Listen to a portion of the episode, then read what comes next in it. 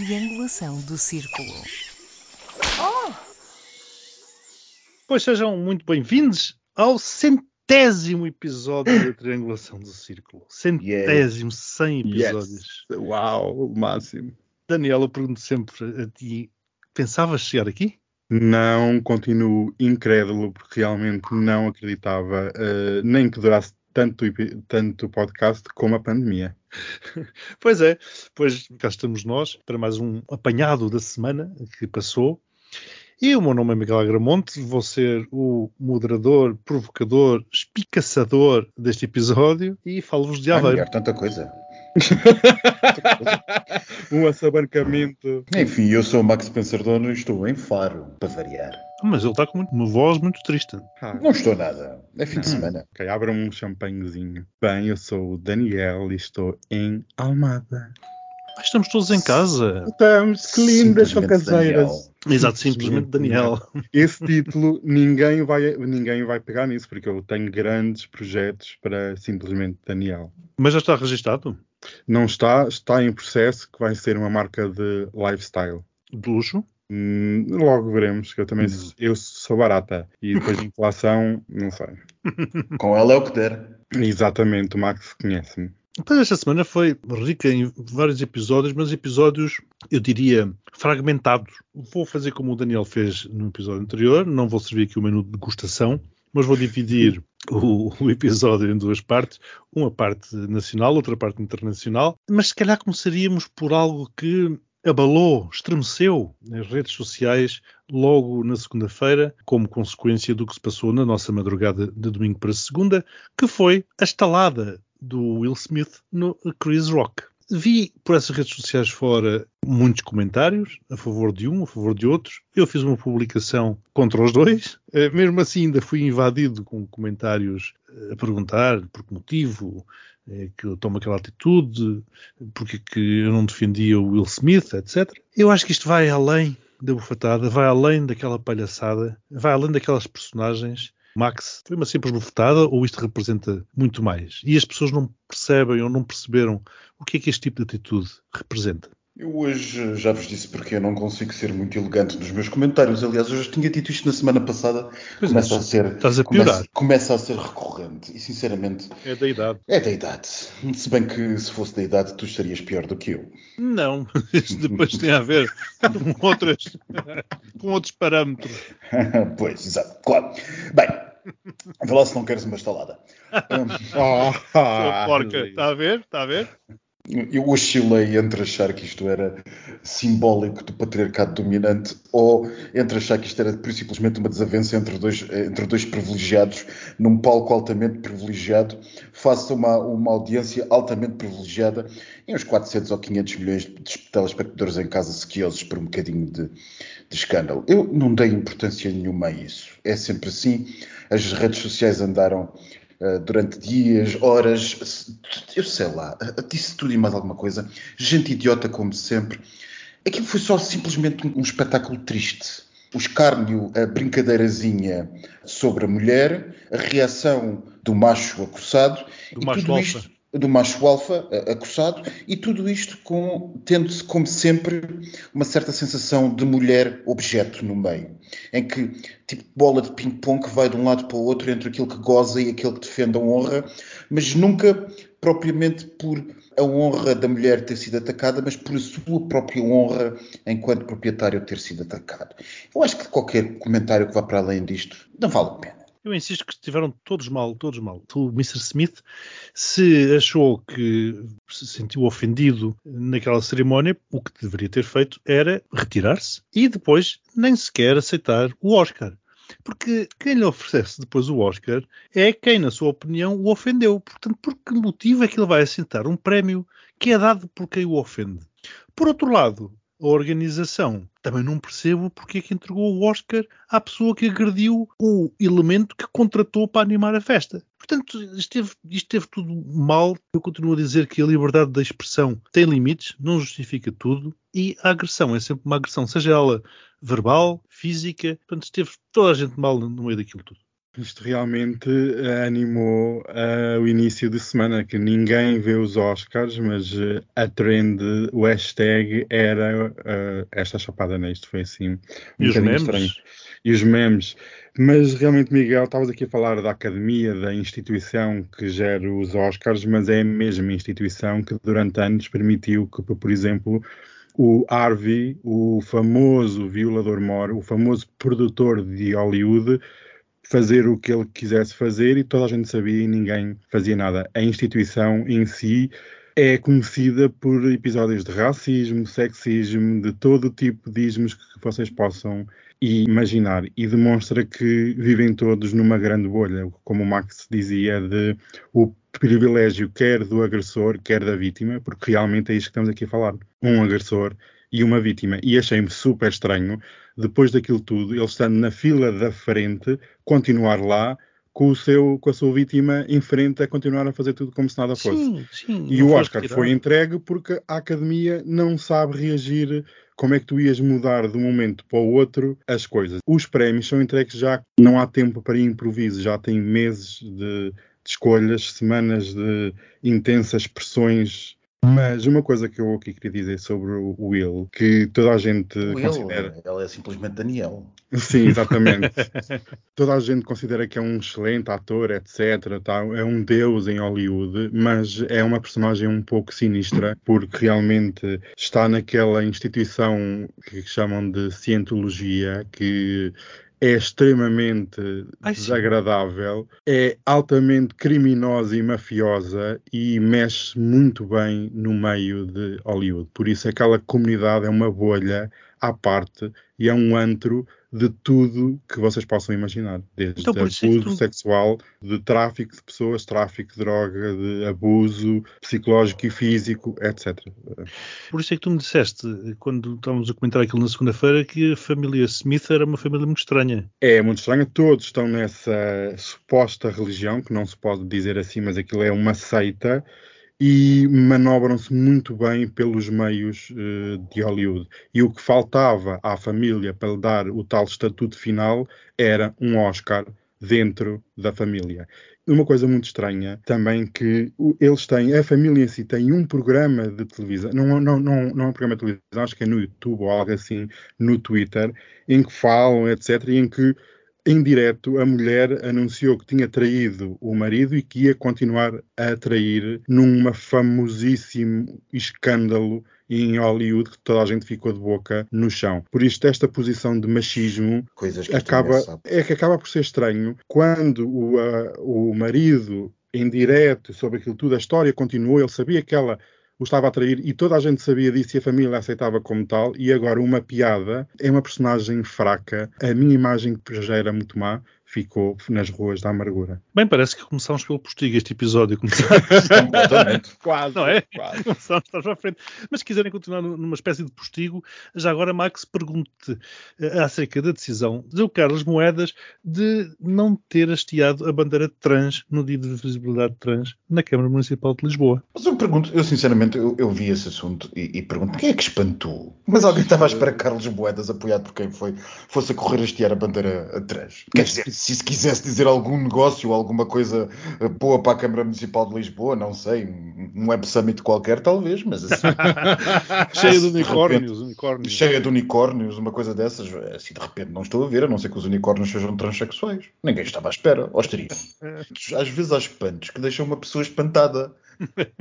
Mas eu fiquei espantado quando a decisão foi da Assembleia Municipal. Havia uma maioria que decidiu que devia ser hasteada a bandeira. Então vai contra a decisão da maioria. Que a questão então... é essa, que houve uma votação. Houve Exato. uma decisão. Não é entre escolher hastear ou não, é houve uma decisão na Assembleia Municipal, os partidos uniram-se e decidiram que devia ser a hasteada. É um mau princípio, é um mau começo neste governo da capital.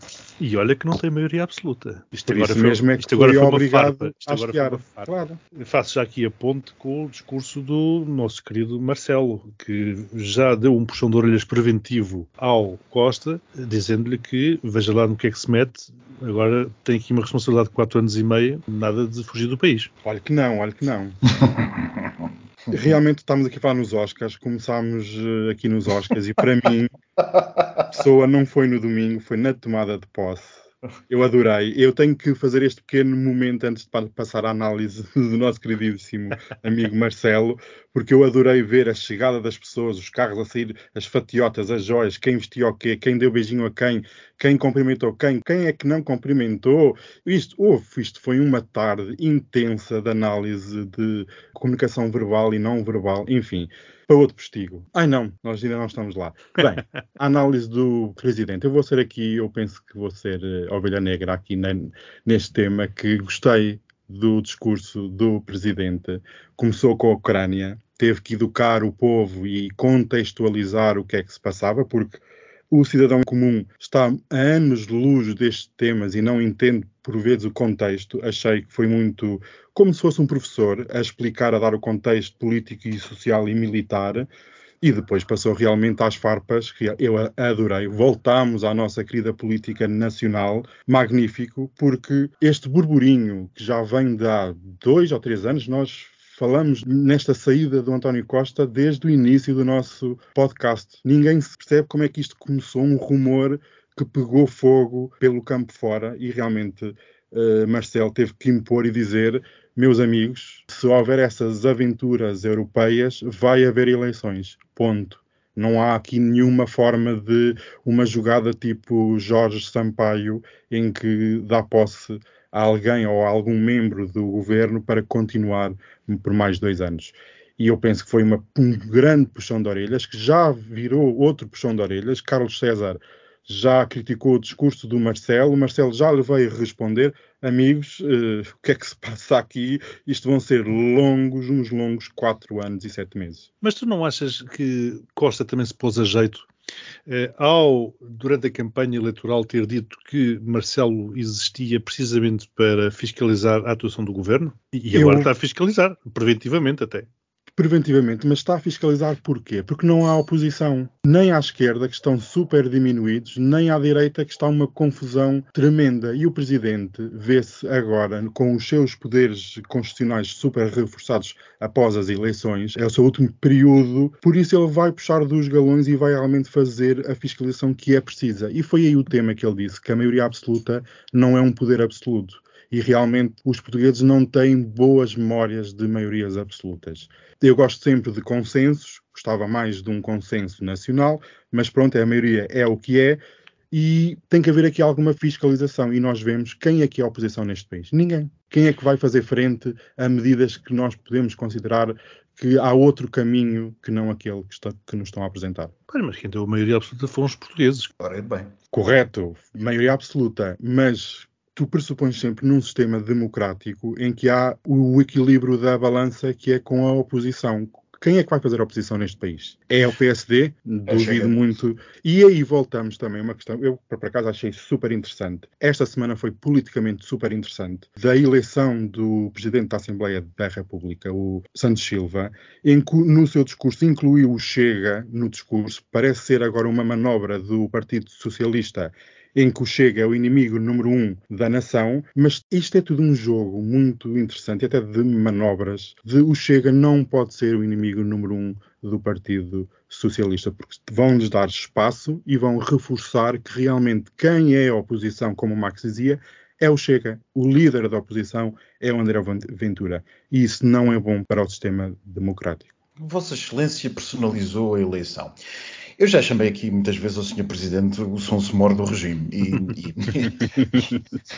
e, voltarei, e voltarei a não ter vergonha de o fazer agora porque a pessoa que provavelmente é o melhor a personalizar o que quer que seja na política portuguesa acusa propriamente o Primeiro-Ministro de personalizar a eleição. Enfim, eu não sei o que é que o Sr. Presidente, ou sei o que é que o Sr. Presidente quer dizer com isto. Ele está basicamente a prometer ou a ameaçar que não será Jorge Sampaio. Mas o senhor Presidente, antes de ser Presidente, é professor de Direito Constitucional.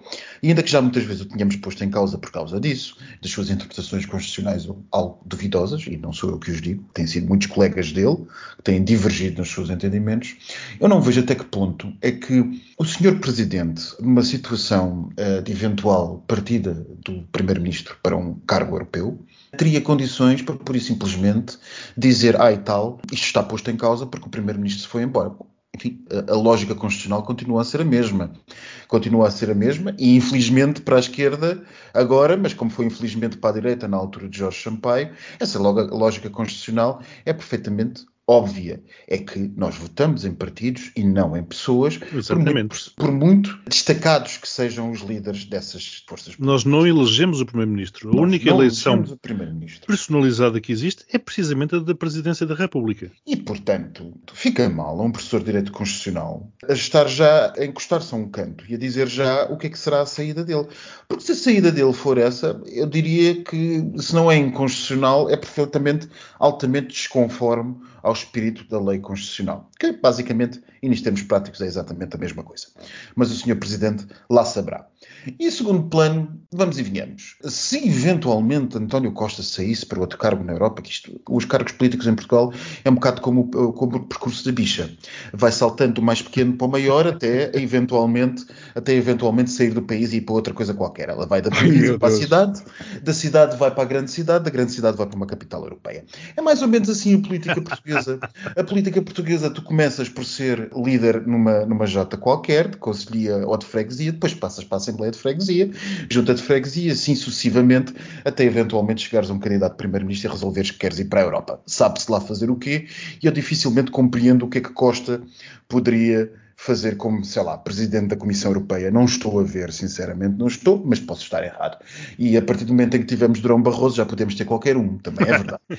mas era que, sinceramente, eu acho que isto foi um, um boato que começou e que se espalhou e que, se tinha alguma substância ou algum substrato, deve ter morrido na noite em que António Costa teve maioria absoluta. Achas mesmo que ele não vai sair? Porque a questão dos assuntos europeus passarem para a alçada do António Costa parece que é um esvaziamento do Ministério dos Negócios Estrangeiros e, ao mesmo tempo, deixá-lo mais livre para Bruxelas e criar contactos. Isto parece que é o. Não, assuntos, de... vamos e venhamos. Os assuntos europeus é um ministério que muitos países têm e que nós não temos tido. Por exemplo, o Reino Unido tinha, antes do Brexit, um ministro para as questões europeias. E há por aí uns quantos países da União Europeia que têm um ministro que concentra toda a relação com a União Europeia. E porquê? Porque uh, isto já não se pode dizer que seja propriamente negócios estrangeiros aquilo que acontece na União Europeia. E, portanto, alguns governos têm, em termos de eh, arquitetura, em termos de orgânica, decidido que a relação com a União Europeia deve ser centralizada numa, numa pessoa.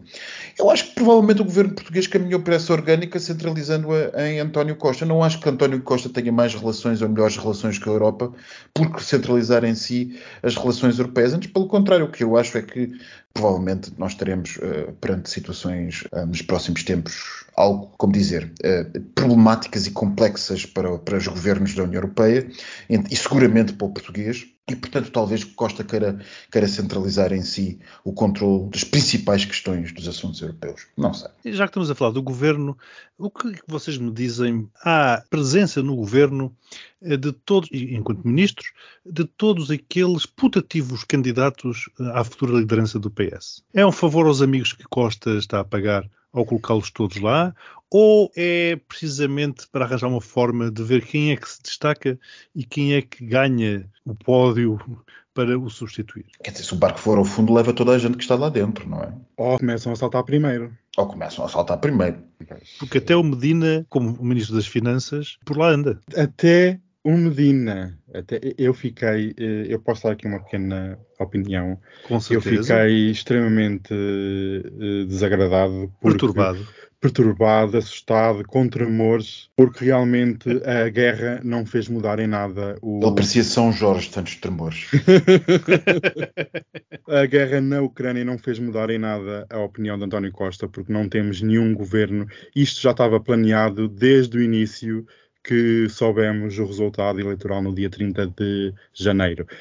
É uma jogada, pronto, é a jogada que é de António Costa, mas é uma jogada muito perigosa, se, se, nós formos a ver, os vários putativos candidatos estão em várias hierarquias, uns mais acima, outros mais abaixo. Por exemplo, o Pedro Nuno Santos está eh, passou quase para o fim da lista. Quer dizer, isto parece ser pequeno, parece ser política pequena, mas tem muito a ver com o pensamento que está dentro, o core do governo. E Pedro Nuno Santos não faz nesse, nesse core. Por isso, é um putativo candidato, mas foi retirado para o, os lados. E daí, daí também o, o, facto, um dos factos que aconteceu na semana dele não ter aparecido na fotografia, terá algo a ver? Eu penso que sim. Eu penso que às vezes estas pequenas nuances, estas pequenas comunicações, sabes que em política é tudo muito bem analisado e qualquer gesto é extremamente analisado ao pormenor.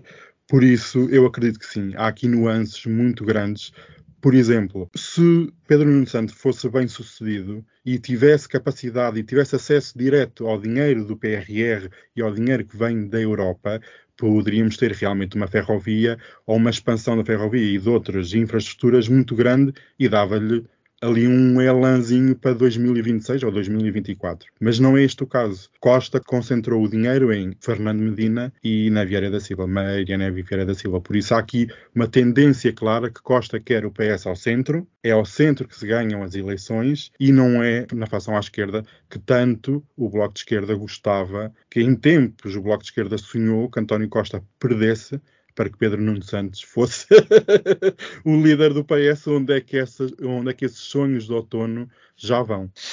Sim, porque esse, curiosamente, era um comentário que eu fazia com uns amigos meus de direita, onde eles diziam: bom, o próximo líder do, do PS, enfim, isto resumindo a conversa, uh, será Pedro Nuno Santos. Com isto, o PS encosta-se à esquerda, o PSD vai buscar votos à direita e poderemos ter novamente uma maioria de direita no Parlamento. Não. Isso, Isso é um é raciocínio simplista.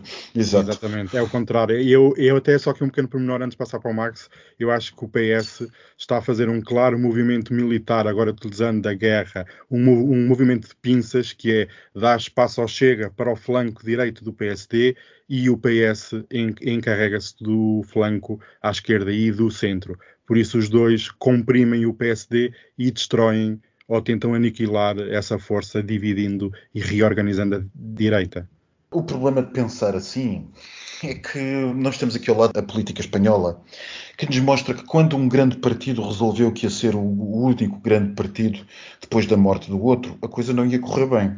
E esse grande partido foi o PP. Antes, pelo contrário, o Vox solidificou-se à sua, à, à sua custa, o PP caiu do governo e o PSOE lá anda a aguentar-se mais do que, estaria, estaríamos à espera. Ou seja, quando nós nos fiamos na extrema-direita e acreditamos que ela pode fazer isto ou aquilo em favor das nossas, das nossas posições políticas, provavelmente damos um, damos um tiro nos pés muito maior e um tiro que pode ter consequências até para a saúde, saúde da própria democracia. Portanto, uh, brincadeiras com o Chega vão ser brincadeiras que, ou muito me engano, ou daqui a 10 anos poderemos estar aí a, a apontar o dedo a quem hoje não ousaríamos apontar o dedo. Relativamente aos putativos candidatos à liderança do PS, pois é isto, lá diz o povo, os inimigos mais próximos que os amigos, não é? Curiosamente, agora que estavas a falar disso, Max, lembrei-me também de outro ponto daquela, na tal conversa uh, com os meus amigos, em que um deles dizia, e ele era bem era do CDS, dizia que uh, o problema destes partidos populares, populares no sentido popularismo, popularucho, popularucho é como a herpes. Quando a apanhas, depois ela vai e vem, mas nunca desaparece. Portanto, a partir do Exatamente. Momento, a partir do momento em que a herpes entra no, no Parlamento, olha, pronto, eh, cá estará. Mais ou menos remédio, mas ela não sairá, dificilmente desaparecerá.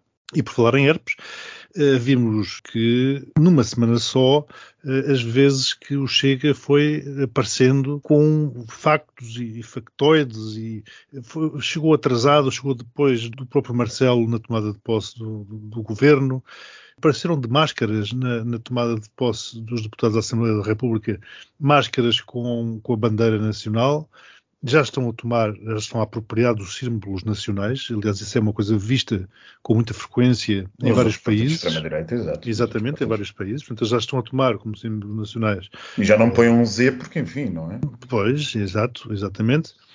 E, a certa altura, o Trampinha assinava com a máscara e dizia que este é o nacionalismo bom, ele chamou-lhe nacionalismo positivo e deu o exemplo que era um nacionalismo semelhante ao da Ucrânia. Oh, Max, o que é que te parece isto termos o, o Trampinha alinhado com a Ucrânia e agora partimos para a parte internacional e para a parte da guerra que voltou outra vez a estar omnipresente nas notícias depois de Trumpinho alinhado com a Ucrânia, realmente já só falta Marine Le Pen também estar uhum. alinhada com a Ucrânia, porque isto, isto aliás, fevereiro de 2022 mostrou que há muito vir a casaca muito rapidamente, o que também mostra que os coitados dos russos se calhar andaram a fazer investimento que agora vai ser como os aviões com que eles ficaram, a malta fica com o dinheiro e vira-lhes a, a, vira a casaca. André Ventura, eh, como tu já tantas vezes disseste, eh, Miguel, é um catavento. e se amanhã, por acaso, a opinião pública se rebelar contra a posição ucraniana, que devido que venha a acontecer, mas eventualmente acontecesse, André Ventura seria o timoneiro desse grande movimento e estaria à frente a dizer que sempre da vida. André Ventura é tudo e não é nada. E, portanto, como em tantas tal, tal como coisas, o seu eleitorado, não é verdade? Tudo, tal como o seu eleitorado. E, portanto, não me espanta nem um bocadinho que ele cavalgue a onda anti-russa. O que vale e o que na verdade eh, se deve olhar é mais uh, para quem paga as coisas e quem, quem são os seus associados e mais diretamente por quem é que eles têm sido pagos os seus associados do que propriamente onde é que estão as sensibilidades de André Ventura. Porque a única sensibilidade que nós temos a certeza é da coelha Cássia, não esquecer.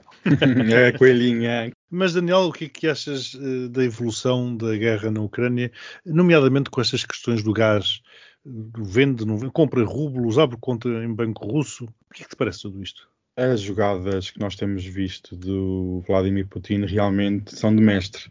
Não sei se os europeus estavam à espera disto ou não, mas como já tinha aqui referido até num episódio anterior, com estas medidas todas que foi tomando e agora com esta do gás, conseguiu conter a queda do rublo por isso conseguiu conter a queda da própria economia. Por isso, muitas das sanções não estão a surtir tanto efeito, outras estão a surgir, outras, outras nem tanto, mas realmente a questão do gás é extremamente importante, porque, amigos, vinhamos e convinhamos, transportar petróleo é muito mais fácil do que gás. E nós temos, a Europa como um todo, tem as suas infraestruturas todas viradas para a Rússia. E a Rússia também tem, podem, podem dizer o mesmo.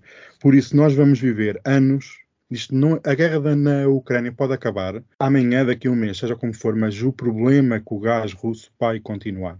Nós, como europeus, não temos possibilidade, de um momento para o outro, alterar o fornecimento e mesmo que sejam construídos terminais de abastecimento de gás natural, por, por exemplo, norte-americano, vai demorar 4 ou 5 anos, no mínimo. Por isso, vamos viver anos a fio sobre esta pressão eh, russa de corta ou não corta gás. E nós já aqui falámos e sempre falámos off quando ao longo dos anos isto é uma arma, a arma energética foi utilizada durante anos a fio pelos russos. Quantas vezes, quantos episódios é que nós já falámos ao longo da nossa história em que os russos fizeram chantagem com a Hungria, com a Polónia, com a Lituânia, com a Ucrânia, com todo o tipo de país e agora a Europa como um todo. Eu não vejo isto a ir a bom, a bom porto, porque não há gás no mercado suficiente e realmente o chanceler alemão disse vamos ter que começar a racionar e vamos ter que perceber como cidadãos que vivemos num momento muito peculiar, muito complicado e que é preciso fazer sacrifícios. Se é preciso consumir menos para termos mais petróleo e mais gás, assim terá que ser. Eu eh, fiquei muito admirado porque vi na semana que passou uma pessoa com um espanto semelhante ao teu relativamente à dependência do gás russo pela Alemanha, que foi precisamente Durão Barroso, numa entrevista que deu à RTP3. Olha lá, tá. É verdade, ele disse que já há muitos anos. Olha a outra. já há muitos anos ele próprio ia, como é que era? Ia de carro para o Algarve para passar, para passar umas férias em família. Quando recebeu um telefonema de um tal senhor Putin, que queria falar com ele, ah. E, e, era ele a ameaçá-lo, a ameaçar a Europa, a dizer que ia cortar o gás. E, portanto, ele dizia que não percebia que desde então, por que motivo é que a Alemanha continuava tão dependente como, como continuou e como, e como continua. 2008, no dia 31 de dezembro de 2008, portanto, ia eu para o Algarve com a minha família para passarmos o Réveillon, recebo um telefonema de Bruxelas, da permanência da Comissão Europeia, a dizer há aqui um senhor Putin que quer falar consigo. Era o primeiro-ministro, na altura ele era primeiro-ministro. E ele telefonou-me a dizer que queria dar um early warning, ou seja, um aviso prévio, um aviso antecipado, de que amanhã, no dia seguinte, dia 1 de janeiro, deixaria de haver fornecimento de gás para a Europa. E Qual era a razão para isso? A, a, a, razão é essa. Não é nada contra vocês, não é nada contra a União Europeia, mas os ucranianos continuam a roubar-nos o gás, não pagam uh, o, o gás, e retém uma parte do gás que vai para vocês, isto não pode continuar. Através daqueles oleodutos que passavam, exatamente, passam justamente na Ucrânia. Por é? causa desses gasodutos, exatamente. E então, eh, houve duas crises deste tipo, que aliás nós, Comissão Europeia, nós depois é que procuramos mediar entre a Rússia e a Ucrânia. E o que eu quero dizer com isto é muito estranho, mas mesmo muito estranho, que acontecendo isto em 2008, ainda em 2022, tantos países da União Europeia, nomeadamente a Alemanha, continuem tão largamente dependentes da, da Rússia. Drão Barroso também é outro grande timoneiro, não é? Uhum. De águas profundas. De águas profundas, ele vê tudo sempre antes de toda a gente. O problema é que nunca fez nada antes dos outros. Enfim, o meu amigo Daniel, eh, como sempre, tem razão. Como sempre, não, mas eh, tem razão, ah. em, quase tudo, tem razão em quase tudo que disse, exceto que ele dá um toque assim um bocadinho a José Rodrigues Santos. Vocês estão a imaginar aquele telejornal a abrir em que nós pensamos que já morremos todos depois esprememos ali a notícia e se calhar ainda não morremos, mas podemos morrer. É um bocado como eu vou pôr aquilo que o, que o Daniel disse. Eu acho que há forte possibilidade do Daniel ter razão. O que eu não acho é que seja assim tão certo ainda. Não parece que as sanções não não estejam a repercutir os efeitos, enfim, não estejam assim bem mais dramáticas do que o Kremlin estaria à espera. Eu acho que o Kremlin eh, não quantificou estas sanções, ainda que em alguns setores tenha reagido muito bem às ditas. Quer dizer, eh, é quase estranho ver a rapidez com que os russos criaram o Instagram deles, uma IKEA deles e um McDonald's deles. É, é fascinante. Ah, eu estou-me a rir porque eu gostei muito da IKEA, que tinha aquele IKEA, símbolo o, que se chama Ideia. Exato, o Instagram russo é exatamente igual ao Instagram. Só se não, chama Russgram ou uma coisa assim do género. Portanto, eu, eu vou só pedir essas coisas não são feitas de um dia para o outro, não é? Claro, eu vou só pedir para concluir, Max, porque para não me esquecer, eu também gostava de ouvir uh, falar sobre o estilhaçar de, de, do direito internacional que a Rússia tem vindo a fazer. Pois, mas, e, mas continua, por favor. Não, e eu acho que as sanções, portanto, poderão estar a, a, causar algum dano, mas relativamente ao gás, que é necessariamente a arma que já se esperava que os russos utilizassem, Sim, eu olhei para o ultimato a França e a Alemanha como o tirar a arma da cintura e apontá-la, mas não será ainda necessariamente um disparo. Porquê? Porque nós sabemos que o gás, já sabíamos antes disto, que o gás, as próximas faturas de gás a serem pagas só seriam lá para finais de maio, abril, as mais relevantes. E depois porque, eu não digo que isto não vá acontecer, mas mesmo no auge uh, do pior da Guerra Fria, da cortina de ferro, não esta guerra ainda mais fria que temos agora com esta cortina de titânio. Ninguém viu os russos esperar de vender o que quer que fosse à Europa no que toca a energia, antes pelo contrário.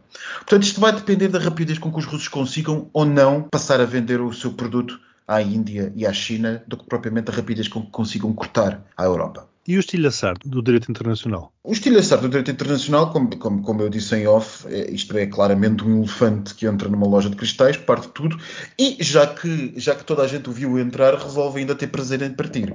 Portanto, nós estamos a olhar para ele, ele pega-se e atira mais um prato ao chão. A Rússia tornou-se um Estado pária. É pouco diferente de um narco-Estado, com a diferença que, em vez de traficar droga, rouba patentes e coisas do género.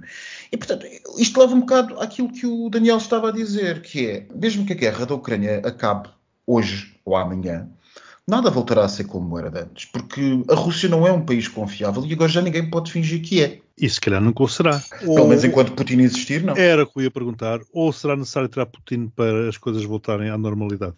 E mesmo depois das coisas voltarem à normalidade, nós reparem, eu sinceramente eu defendo que a ditadura russa está a aproximar, se é que já não está, numa situação de totalitarismo, que é uma coisa totalmente diferente.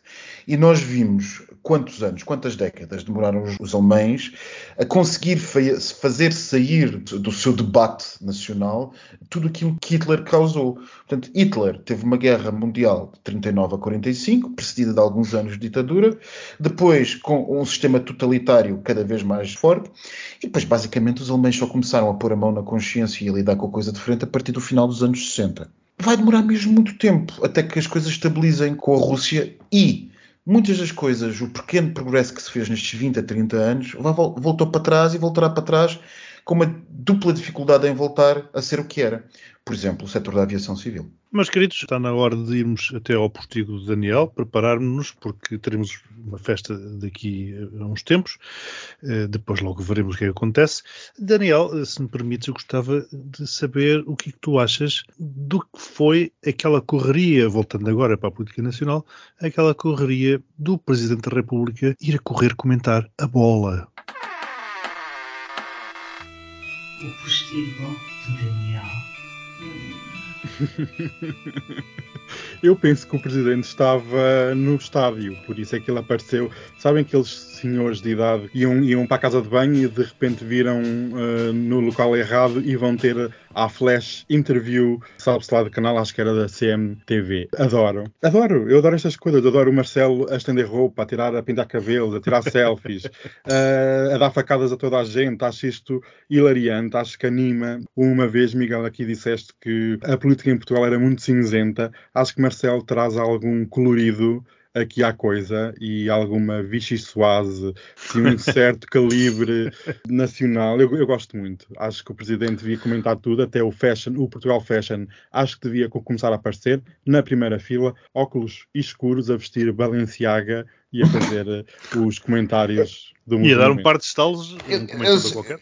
A modernidade destes políticos é uma coisa muito é muito no limite, porque nós gostamos, achamos todos muita piada, achamos toda muita piada a, a, a Marcelo Rebelo de Sousa a tirar selfies, mas agora acho que já é nítido e notório que a coisa roça o ridículo. Quando, eu nunca achei quando, piada, atenção. Não, atenção, eu também nunca achei, mas em termos de sociedade, em termos de comunidade. Mas reparem, o Daniel acabou de dizer sobre colorido, é o que se dizia sobre Sócrates correr na, nas grandes yeah, nas, nas cidades que visitava, não era? E nas, não era. nas marginais ou na. Nas ou marginais na... e nas coisas assim, não era. era. Era a mesma coisa, era colorido, era divertido. Era... O Obama também não fazia a mesma coisa? Ir buscar gelados, o Obama ia com o Biden comer hambúrgueres, isto tudo é uma comunicação política não é só simplesmente uma selfie, é o Marcelo está ao pé do povo, Marcelo está com o povo e não está afastado, porque se nós formos a ver quem é foi o anterior Presidente da República, Cavaco Silva, uma pessoa, uma múmia no Palácio de Belém, não, Marcelo é o oposto, próximo da plebe, próximo do povo, a dar beijinhos, tudo isto é comunicação e é uma forma de estar na política, gosto ou não se goste, mas Marcelo atrai multidões. E eu, eu adoro... acho que alguém votou no Marcelo. mas este episódio, este centésimo episódio, está totalmente ao contrário. Começou com o postigo e agora no postigo estamos a discutir política. Exatamente. Daniel, faz qualquer coisa, por amor de Deus. Recentra isto. Sim, Ai, toma as rédeas. Bem, vamos aqui pegar as rédeas. Eu pegava noutra coisa. Bem, vocês estão prontas para o grande evento que é daqui a bocadinho, né? está tudo pronto.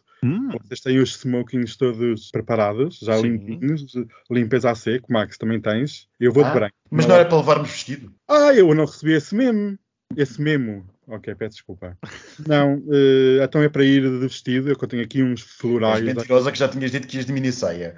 Não, eu tenho ali uma Carolina Herrera que é mais é mais comedido, sabes? Para não, para não me expor muito no início da noite. Depois, no fim da noite, já é sem vestido, já é sem nada. Mas, enfim. Eu bem. tenho o meu de lantejoulas. Ah, é daquelas que se, me se mexem. Ah, então eu vou pedir um brilha, uma coisa assim. Ah, eu vou pedir um musiquinho ao DJ para dar aqui um sonoro para ver se você anima aqui com. Bem, nós temos um grande evento preparado para vocês, amigas, mas vamos continuar. Sabem quem é que vem a Portugal em 2023? Ah, isso é já para o ano. Já para o ano. Em agosto. Quem, Quem é? É o, é o Bill Papa, o Chico. Ai, é para as jornadas da juventude? É, olha, reservem já os hotéis. Ai, meu Deus, lá vai o grande das Comprem já o extra do Grindr. Pois, vai explodir, comprem. vai explodir aquilo. Vai explodir de uma maneira que eu não sei. Reservem os melhores hotéis, ou então Airbnbs, sem, eu aqui deixo aqui um aviso, sem recessão a recepção pode entrar e sair. Eles estão à espera de quase um milhão de pessoas. Um milhão Ai, de pessoas. Meu Deus. 10%. Amigas, façam as contas. Epá, é que eu já apanhei com isso contas. em Madrid, já apanhei com isso em Cracóvia e julgo que no Brasil também, no Rio. E então? Qual é a experiência? E o que é que apanhaste mais nessas, nesses eventos? Ah, muitos enrustidos, mas coisas bastante interessantes. Ok.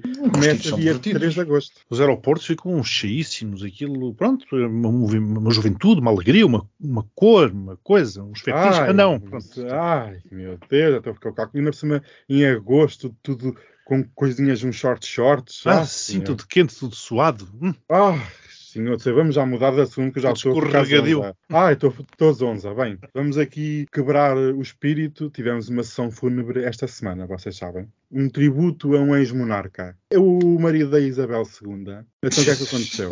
A Rainha Isabel II fez a, a terceira aparição em cinco meses. É um evento importante, porque foi um tributo ao anterior marido, que faleceu não sei quantos meses ou quantos dias ou semanas é que fazem, ela, ela há uma missa, e então a realeza europeia, que é a realeza, voou para Londres para participar neste tributo.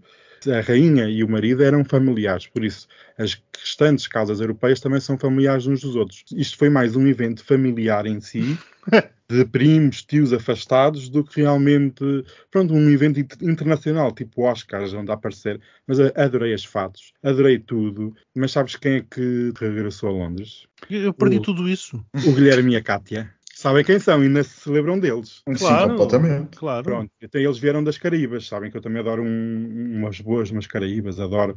Adorei os vestidos da Cátia, Cátia com capa. Adorei dar aquele ar.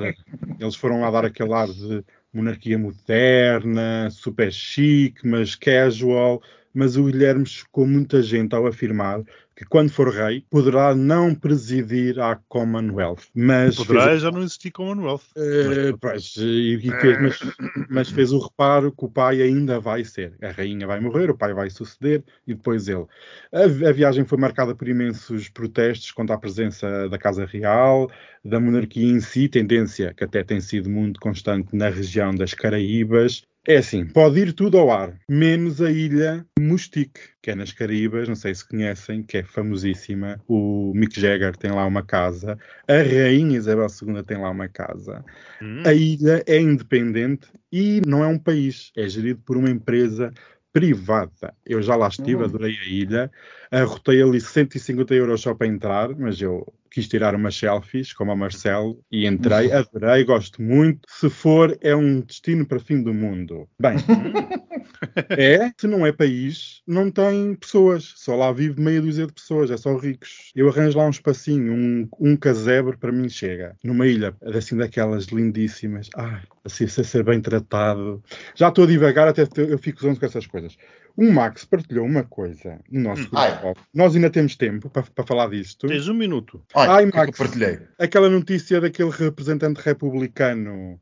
Ah, sim, sim, o que é que sim. Passava? Está aqui assim, tu que falas, uh, tu que sabes falar inglês, sim, que não sei. Sim, que é que sim, o representante republicano que veio acusar um membro do, do Congresso norte-americano, que veio acusar os seus membros do seu partido, portanto, o Partido Republicano, para aquelas bichas menos sabedoras, o Partido Conservador norte-americano, de ser uh, basicamente uma quantidade uh, incomensurável de gente que passa a vida em orgias e a snifar coca. Ah! Ah, nunca pensei. Mas aquilo que eu lhes mandei, aquilo que eu lhes mandei, era para verem a fotografia do jovem, porque era um jovem muito casadoiro, muito casadoiro, exato. Uhum. Tinha ar de bom profissional. Estão a ver aquele, aquele, aquele, como diz, aquele wasp norte-americano. Uhum. Parece que é Mormon, mas não é. Hum, sim. sim, adoro. Pesquisa. Oh, mas ficámos todos chocados, ficámos todos chocados. Beijinhos, meus queridos. Beijinhos, beijinhos E até breve. Ai, adoro. Estou já a preparar a, a minha fatiota. Hum, hum, hum, hum. No próximo dia 5, este podcast faz dois anos. Não percam o episódio extra. O meu nome é Jack Bailey, sou hétero, mas sei que eles vão todos para o postigo com uma carrada de amigos. Cambada de gays. I have a new hobby. I am collecting stories that I can actually prove are told among the Russian people. They make them up themselves, they tell them between themselves, reveals they got a great sense of humor. And they've also got a little cynical attitude about things in their country. The story was an American and a Russian arguing about their two countries, and the American said, look, in my country, I can walk into the Oval Office, I can pound the president's desk and say, Mr. President, I don't like the way you're running our country. And the Russian said, I can do that. The American said, you can? He says, yes. I can go into the Kremlin to the General Secretary's office, pound his desk and say, Mr. General Secretary, I don't like the way President Reagan's running his country. I didn't tell this one to Gorbachev. You know, there's a 10 year delay, delay in the Soviet Union of delivery of an automobile. And you go through a, quite a process when you're ready to buy, and then you put up the money in advance. This man, he laid down his money, and then the fellow he was in, that was in charge said to him, "Okay, come back in ten years and get your car." And he said, "Morning or afternoon?" and and the fellow behind the counter said, "Well, ten years from now, what difference does it make?" And he said, Well, the plumber's coming in the morning. Less than one family out of seven in the Soviet Union owns an automobile. Most of the automobiles are driven by the bureaucrats. So an order went out one day to the police that anyone caught speeding, anyone, no matter who, gets a ticket. Well, Gorbachev came out of his country home, his dacha, he was late getting to the Kremlin. There was his limousine and driver waiting. He told the driver to get in the back seat. He'd drive, and down the road he went. They passed two motorcycle cops. One took out after him. And pretty soon he's back with his buddy. And his buddy says, Well, did you give him a ticket? And he said, No. Well, he said, Why not? Oh, he said, Too important. Well, he said, We're told to give anybody a ticket, no matter who it is. Oh, he said, No, no, this one was too, I could. Well, he said, Who was it? He said, I couldn't recognize him, but his driver was Gorbachev. One of the heads of state that I met with on this visit told me the story about the two fellows in the Soviet Union that were walking down the street, and the one of them says, Have we really achieved full communism? Is this it? Is this now full communism? And the other one said, Oh, hell no, it's, things are going to get a lot worse.